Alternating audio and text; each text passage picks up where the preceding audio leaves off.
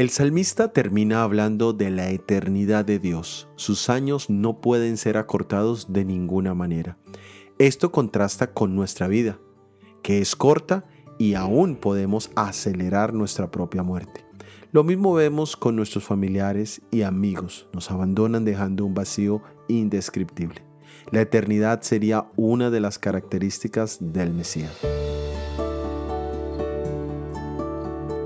Leamos en la epístola de Pablo a los Hebreos en el capítulo 1, versículos 10 al 12. Y tú, oh Señor, en el principio fundaste la tierra, y los cielos son obra de tus manos.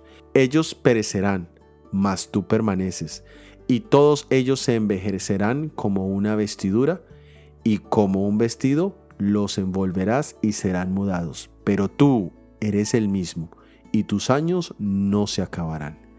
Esta es una referencia directa al Salmo 102, versículo 25 al 27.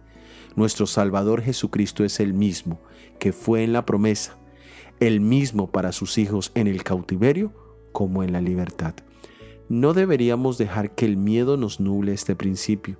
La Babilonia imperial no pudo destruir totalmente al pueblo de Dios, tampoco lo podrá hacer la Babilonia espiritual porque nuestro Salvador existe desde antes y existirá mucho tiempo después de nuestros enemigos. Gloria sea nuestro Dios. Soy Óscar Oviedo y este es el devocional Jesús en 365 días.